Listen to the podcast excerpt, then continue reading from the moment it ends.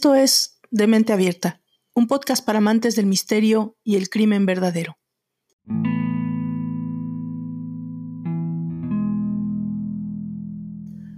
Todos los seres humanos tenemos demonios internos, alter egos, voces interiores, los otros yo que habitan el lado opuesto, que alimentan nuestros miedos, nuestras pesadillas, o peor aún, nos hacen creer que somos vulnerables ante sus deseos. Estos demonios están íntimamente relacionados con nuestra historia y con nuestros puntos vulnerables.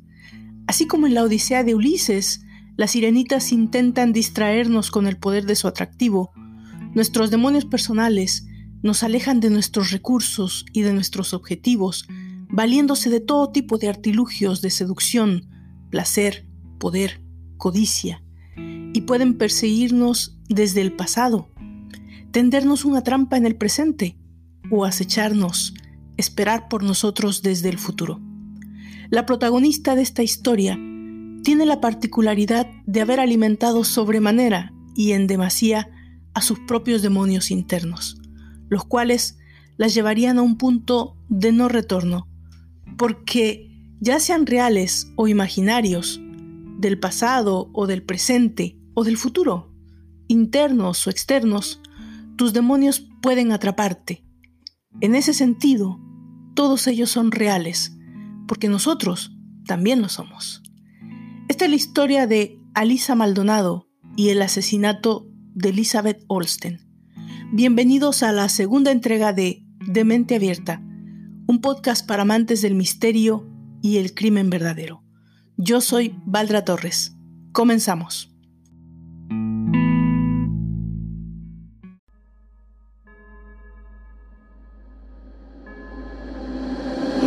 Lucifer is lonely.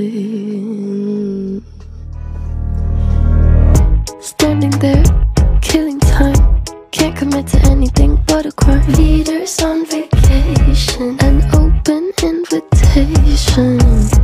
Animals, evidence. Pearly gates look more like a picket fence. Once you get inside them, got friends but can't invite them. Hills burn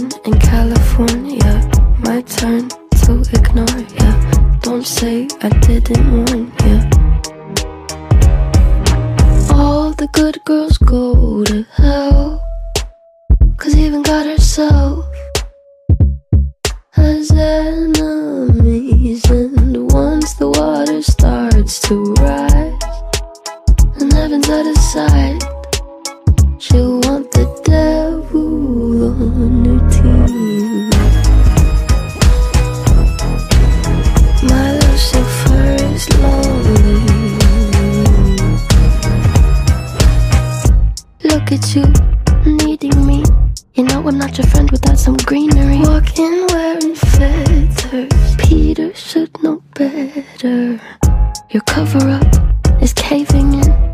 is such a fool, why are we saving him? Poisoning themselves now, begging for our help.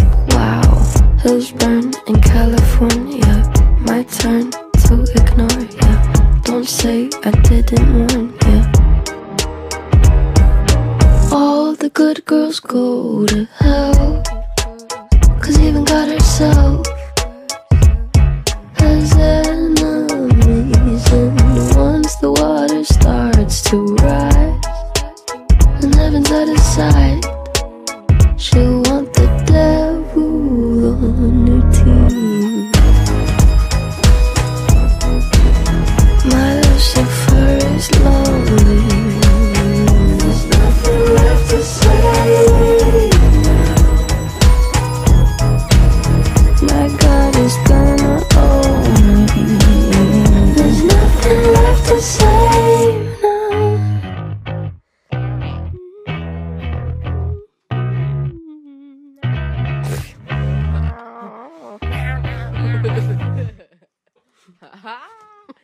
I cannot do this snowflake.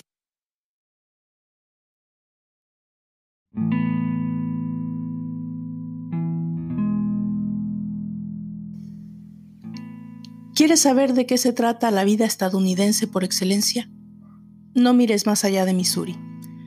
Rodeada por nada menos que ocho estados, y ubicada precisamente en el medio del país. Cuenta con una verdadera diversidad geográfica, la cual se refleja en los picos y los valles de las Ozark Mountains, las montañas Ozark, y en las planicies, los bosques y las cuevas. Se alimenta de los principales ríos y también cuenta con 81.000 hectáreas de áreas verdes públicas. En una sola semana puedes pescar con mosca en parques de truchas y pasar la noche en una cabaña en las Ozark. Puedes recorrer la Ruta 66 y descansar de un largo viaje en uno de los moteles y también puedes ir a la ciudad por una cerveza artesanal, una barbacoa gourmet o un espectáculo en vivo.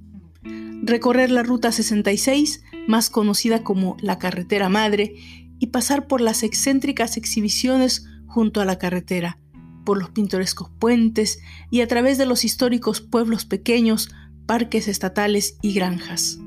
Parar en los restaurantes, las posadas y los comedores, los cuales conservan la personalidad y la gastronomía de antaño. En la ciudad, explora el Getaway Arc, el Arco Getaway, el monumento nacional más alto de los Estados Unidos y uno de los más reconocidos, cuya construcción se remonta a 1965 con el objetivo de simbolizar la expansión del país hacia el oeste.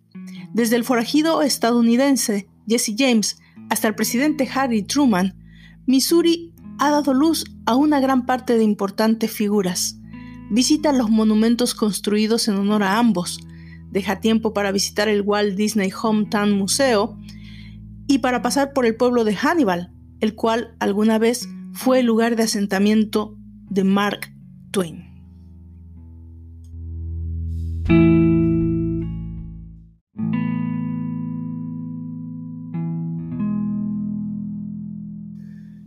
Pero como en todas las partes bellas del mundo, grandes y pequeñas, Missouri tiene historias oscuras memorias que todos sus habitantes desearían borrar, pero ¿cómo podrían? Una de esas historias es reciente y la pequeña ciudad de San Martín, con una población de apenas 1.140 habitantes, que como es de esperar, se conocen y comparten con regularidad, son caras y familias conocidas en pequeñas comunidades cuyas residencias, apenas separadas por extensiones de parques o reducidos bosques, donde sus pequeños van a la escuela juntos, practican deporte en los mismos espacios, juegan y son unos con otros parte de una gran familia. En una de esas casas de provincia, de la provincia de San Martín, el día 21 de octubre del 2009, Patty Price, una trabajadora de la ciudad de Jefferson, preparaba la cena alrededor de las 4 de la tarde, cuando su pequeña vecina, una chiquita de seis años, llamó a la puerta. Quería preguntar si Elizabeth, de nueve añitos, la menor de la casa, y compañera de escuela y amiga de Emma, quería ir a jugar con ella a su domicilio, que se encontraba solo al cruzar un pequeño sendero de árboles. En un principio, Patty estuvo tentada a negarse porque la cena estaba por servirse y además era un día de semana, miércoles para ser exactos, y Elizabeth tendría escuela al día siguiente, pero ante la insistencia de ambas niñas accedió en dejar que su pequeña fuera a jugar por un rato con su vecina, no sin antes advertir que tendría que estar de regreso a las seis de la tarde, hora en que la cena se serviría. Ambas pequeñas entonces se dirigieron con alegría por el sendero de árboles que dividía ambas casas. Cabe decir que Elizabeth no era la clase de niña que desobedece las órdenes y tiempos de permiso, y para todos era conocido que a la pequeña le asustaba mucho la oscuridad, y por lo tanto Patty comenzó a preocuparse al ver que la hora límite había llegado y Elizabeth aún no regresaba. Media hora más tarde, a las seis y media, ya un poco más nerviosa, llamó a la casa de la familia vecina para preguntar a qué hora había salido Elizabeth de allí. Fue un shock para ella cuando la abuela, quien era la cuidadora de Emma, sus dos hermanos gemelos y su hermana mayor Alisa, le dijo que Elizabeth nunca había estado en la casa. Patty de inmediato sabe, presiente que algo no está bien y llama a la policía. Al mismo tiempo que continúa llamando al teléfono celular de la pequeña Elizabeth, que manda las llamadas directamente al buzón de mensajes. El sheriff del Cole County, que es donde se ubica la ciudad de San Martín, llega de inmediato al lugar e inicia la búsqueda de la pequeña, buscando seguir el camino que alegadamente recorrió Elizabeth. En este punto se piensa que es posible que la pequeña se haya perdido en el bosque o haya tenido algún accidente en el peor de los casos. El primer lugar en preguntar pues es precisamente la casa de los vecinos, donde la abuela confirma que ella nunca vio a Elizabeth dentro de la casa. Como lo mencioné anteriormente, Saint Martin es una ciudad con una comunidad pequeña y muy unida, y al correr la voz de la desaparición de la menor, todos los vecinos acuden a ayudar. Se realizan búsquedas en los alrededores mientras la policía hace un despliegue casa por casa, tratando de buscar pistas, datos que alguien pueda tener. Pasan las horas, es ya de noche, hay que recordar que en Missouri las noches de octubre son frías y eso hace un poco más difícil la búsqueda. Hasta este punto se sigue pensando que solamente se trata de una pequeña que se ha perdido en el bosque de regreso a casa. Las autoridades entonces solicitan a la compañía de teléfono que rastree las señales del celular de Elizabeth y por medio de las señales de las torres de teléfono tal vez puedan tener una localización exacta del aparato. La compañía de teléfono responde de inmediato y confirma que de hecho la señal del celular de Elizabeth se encuentra localizada allí, precisamente en el bosque donde se presume que la niña se extravió. Entonces, la policía confirma que la pequeña Elizabeth no ha sido secuestrada, sino que se encuentra en alguna parte de ese bosque, y mandan una orden de búsqueda a todas las agencias de policía, lo mismo que el FBI. Durante toda la noche del miércoles se llevan a cabo intensos recorridos, Grupos de personas peinan el área sin suerte alguna. Las horas pasan y la mañana siguiente la policía asume que no está funcionando. Solo asumir que está extraviada no está funcionando, pero que es posible que haya que reiniciar la búsqueda, esta vez volviendo al punto de partida, la casa de la pequeña Emma. Emma, de seis años, es la menor de la familia Bustamante compuesta por la abuela Karen Brooke, los pequeños hermanos gemelos y su media hermana de 15 años, Alisa. Al llegar a la casa, entrevistan a la pequeña Emma, quien declara que sí estuvo la tarde anterior jugando con Elizabeth, pero solo estuvieron afuera de la casa. Emma menciona que en algún momento mientras jugaban, ella se cayó, se lastimó el pie y gritó pidiendo ayuda a su hermana Lisa quien salió a ayudarla. Mientras todo esto pasaba, se llegó el tiempo en que Elizabeth tenía que irse y la pequeña partió de regreso al bosque. La policía entonces decide que es necesario hablar con todos los miembros de la familia, debido a que el tiempo sigue pasando y Elizabeth no aparece. Ellos comienzan a pensar que probablemente se trate de un secuestro. Al principio creyeron que solo se había perdido, pero ahora en realidad, mientras iba ella de regreso a casa, alguien la pudo haber secuestrado. Los grupos de búsqueda continúan mientras la policía recorre el vecindario en busca de alguien que haya podido ver algo, notar algo extraño. Es entonces que la compañía de teléfono informa que la señal del móvil de Elizabeth está a punto de morir. Se está acabando la batería, pero sigue en el mismo lugar, en algún punto del bosque. Unos oficiales que se encontraban recorriendo el área se encuentran con algo que consideran extraño. Se trata de un hoyo, un hoyo muy grande. No algo que haya podido hacer un animal, pero es una especie de hoyo que alguien ha cavado. Ellos aún no saben si esto tiene conexión con la desaparición de Elizabeth, pero les resulta algo que deben tener en cuenta. Desde el momento que Emma menciona que Alisa, la hermana mayor, estaba allí mientras Elizabeth se encontraba con la pequeña, la policía decide que debe hablar con la hermana. Ella admite a los oficiales que la interrogan, que ese día no fue a la escuela. es muy común que chicas de su edad decidan quedarse en casa, no ir a la escuela cualquier día, y aunque admite que vio a Elizabeth en el momento que salió a ayudar a la pequeña Emma cuando le llamó, no sabe que haya podido suceder a la pequeña vecina después de que dejó la casa. Alisa tiene un comportamiento muy normal ante los oficiales. Se trata de alguien que quiere ayudar, que no tiene problema en contestar las preguntas de los investigadores, quienes asumen que no parece esconder nada. Se comporta de una manera tranquila, segura, completamente normal para ellos. La policía entonces obtiene una orden de cateo de la casa de la familia Bustamante, incluyendo el cuarto de Alisa. Y es aquí donde la investigación da un giro de 90 grados.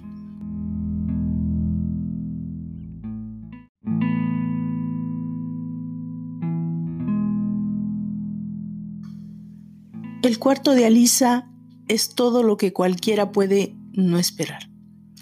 Porque, bueno, ¿qué esperas ver en el cuarto de una chiquilla de 15 años?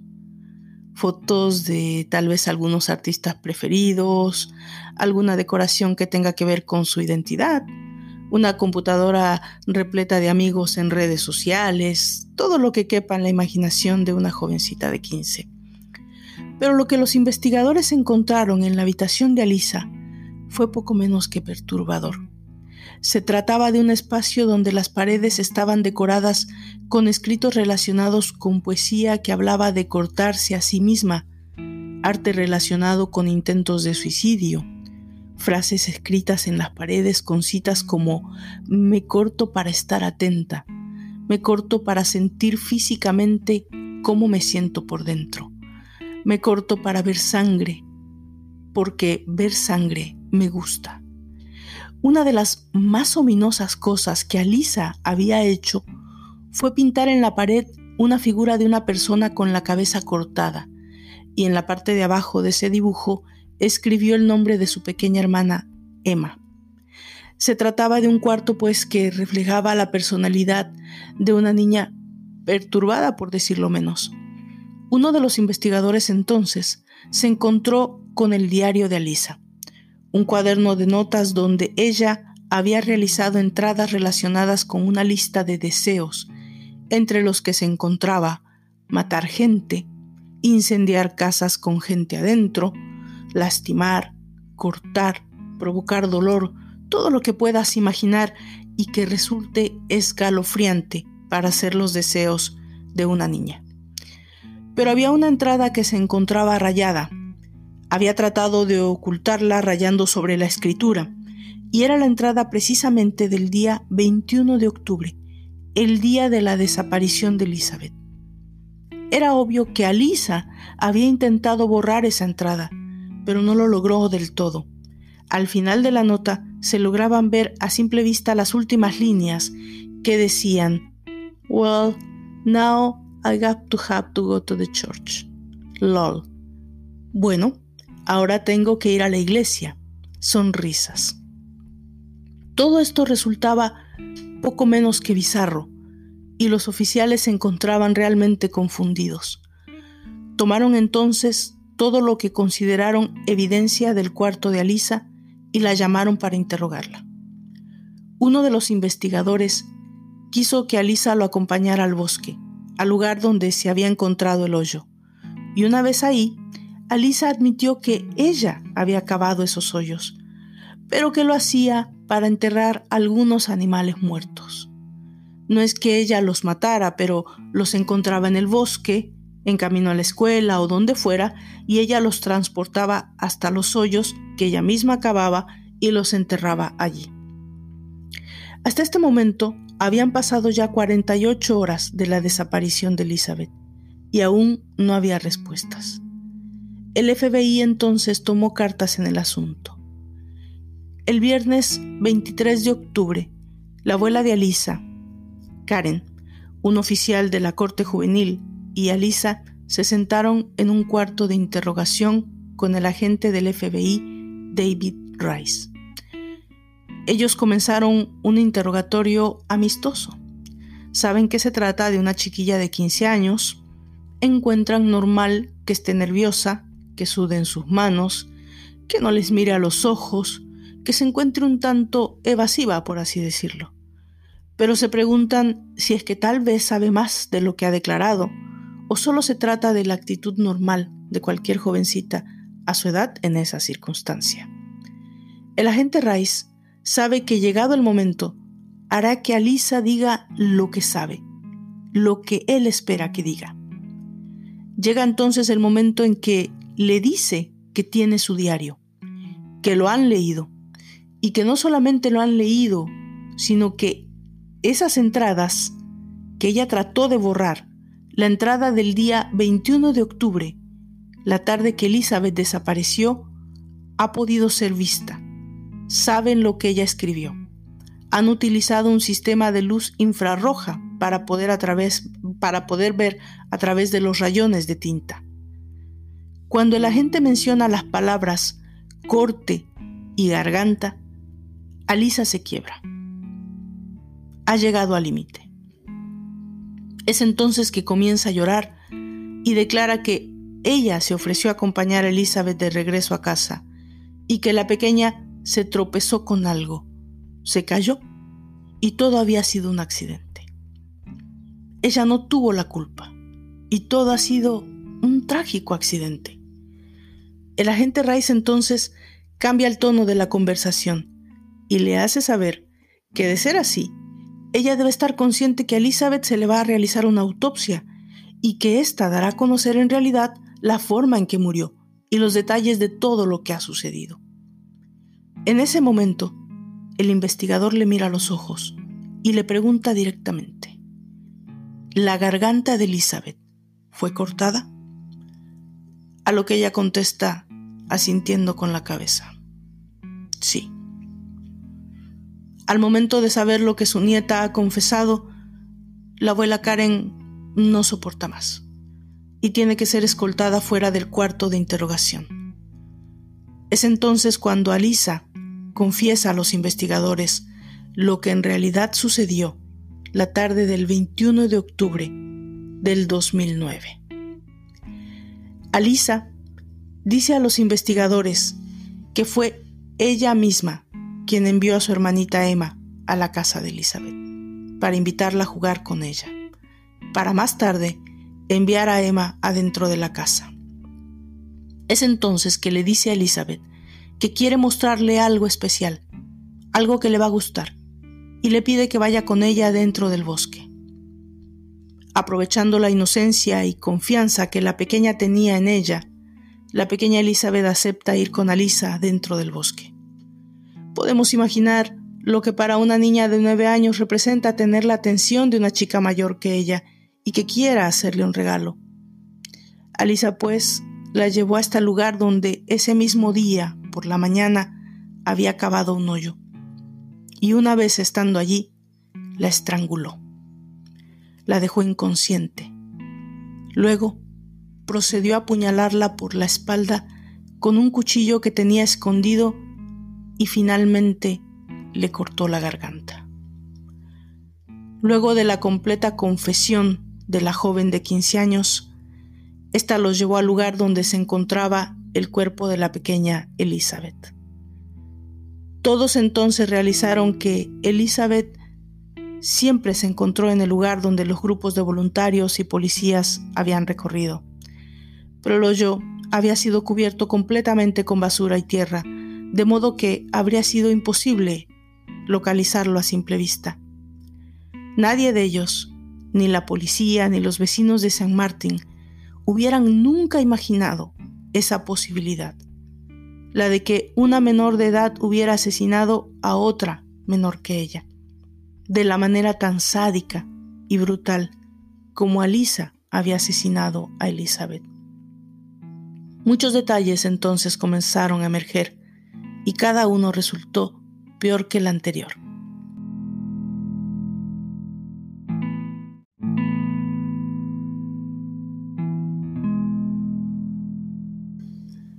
Alisa es la hija mayor de César y Michelle Bustamante, dos jóvenes adictos al crack y todo tipo de sustancias. César siempre fue un asiduo visitante de las cárceles locales, cometiendo delitos que iban desde robo, faltas menores, entraba y salía de prisión hasta llegar a ser condenado a 10 años por asalto agravado, pena que cumplía al tiempo de los hechos. Su madre, Michelle, abandonó a Lisa desde pequeña y nunca tuvo una relación con ella realmente.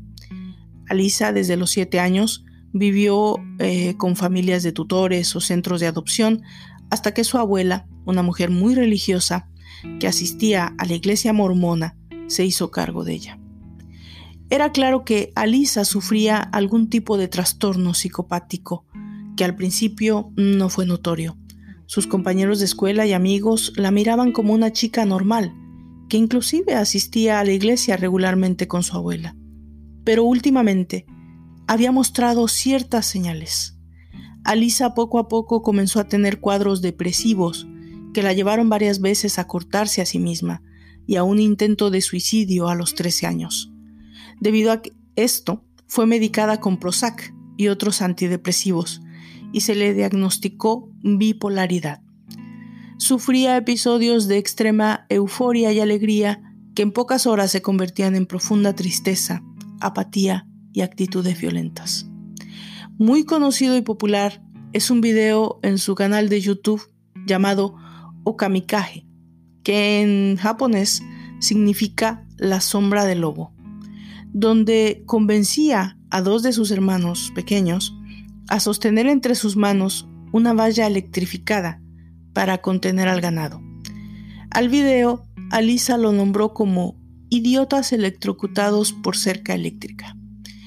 El archivo acaba con los dos pequeños retorciéndose de dolor en el suelo y la risa de ella de fondo.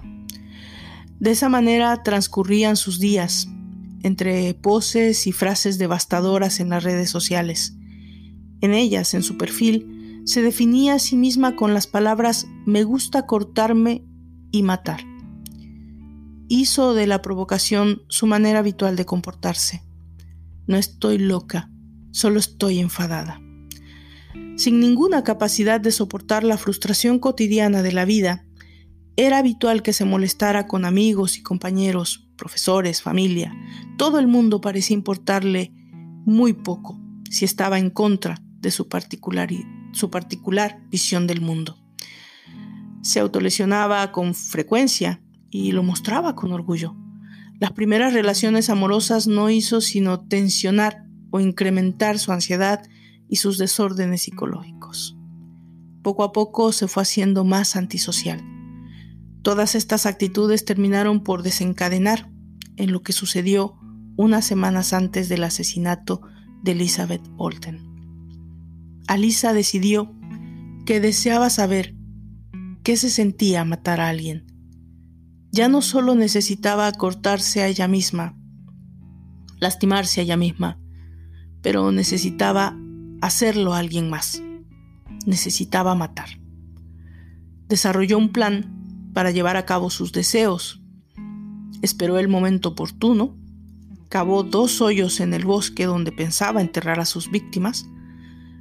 Se especula que el otro espacio posiblemente era para su hermana Emma o para sus hermanos, pero en realidad no se sabe lo que pasaba por la mente de esta jovencita. Al revelarse los resultados de la autopsia de Elizabeth, los investigadores pudieron comprobar que lo que Alisa había escrito en el diario la tarde del 21 de octubre demostraba la verdad que ella había confesado. La entrada del diario decía, Hoy he matado a alguien, le he estrangulado y cortado la garganta. Y ha sido, es asombroso, lo he disfrutado enormemente. Apenas puedo con esta sensación. Estoy temblando de nervios, pero ahora debo ir a la iglesia. Sonrisas. Alisa Bustamante es formalmente acusada por el asesinato de Elizabeth Olten. En un principio, y pese a que las pruebas en su contra eran contundentes, Alisa se declaró inocente. Al ser juzgada como adulta, cambió su declaración por culpable para poder llegar a un acuerdo y conseguir la sentencia por homicidio en segundo grado y así evitar la pena de muerte. Durante el juicio, Alisa tuvo un comportamiento propio de su personalidad psicopática, sin reacciones ni sentimientos aparentes. Estaba distante durante casi todo el proceso. Rompió el silencio en el único momento en el que tiene la posibilidad de dirigirse a la familia de su víctima. Y dijo, no hay palabras que puedan describir adecuadamente lo terriblemente arrepentida que estoy de todo esto. Si pudiera dar mi vida para que ella viviera, lo haría. Lo siento.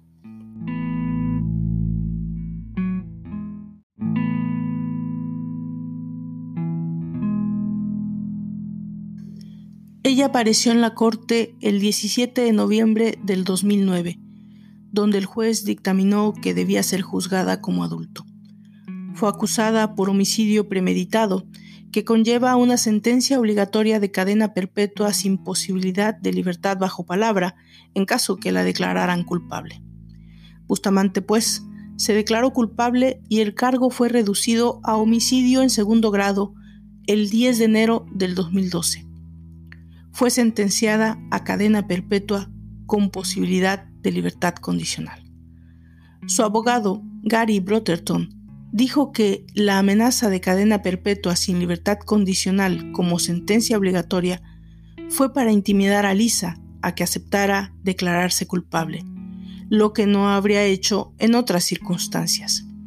Ella tendrá que purgar al menos 35 años en prisión para poder optar por la libertad condicional. Probablemente camine libre por las calles tan pronto como en 2044. Debo admitir que este caso me atrapó de una manera increíble, no solo por las circunstancias sensibles, el hecho de que una niña asesine de esta manera a otra niña, pero esta circunstancia, la historia de Alisa, no es muy diferente de otras miles de historias. Jóvenes adolescentes rechazados, abandonados por sus propios padres, criados por abuelos, tíos, familias, que no siempre son la amorosa figura paterna para ellos, la guía que necesitan para inculcar valores de amor, lealtad, respeto a la vida. Por otro lado, el tema de la psicopatía, del manejo de las emociones, las señales que siempre existen, la evolución del individuo que se convierte en asesino. Alisa evolucionó de manera increíble en ese proceso oscuro. Obviamente es, sigue siendo una mente enferma. Yo no creo por ningún segundo que hubiera arrepentimiento en sus palabras, ni creo que lo pueda haber nunca. Pero como siempre, ¿ustedes qué piensan? ¿Qué opinan del tema?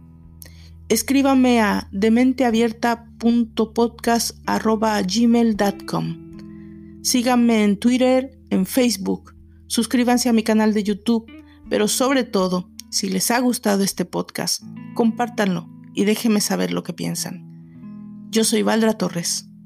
Hasta la próxima entrega de Demente Abierta, un podcast para amantes del misterio y del crimen verdadero.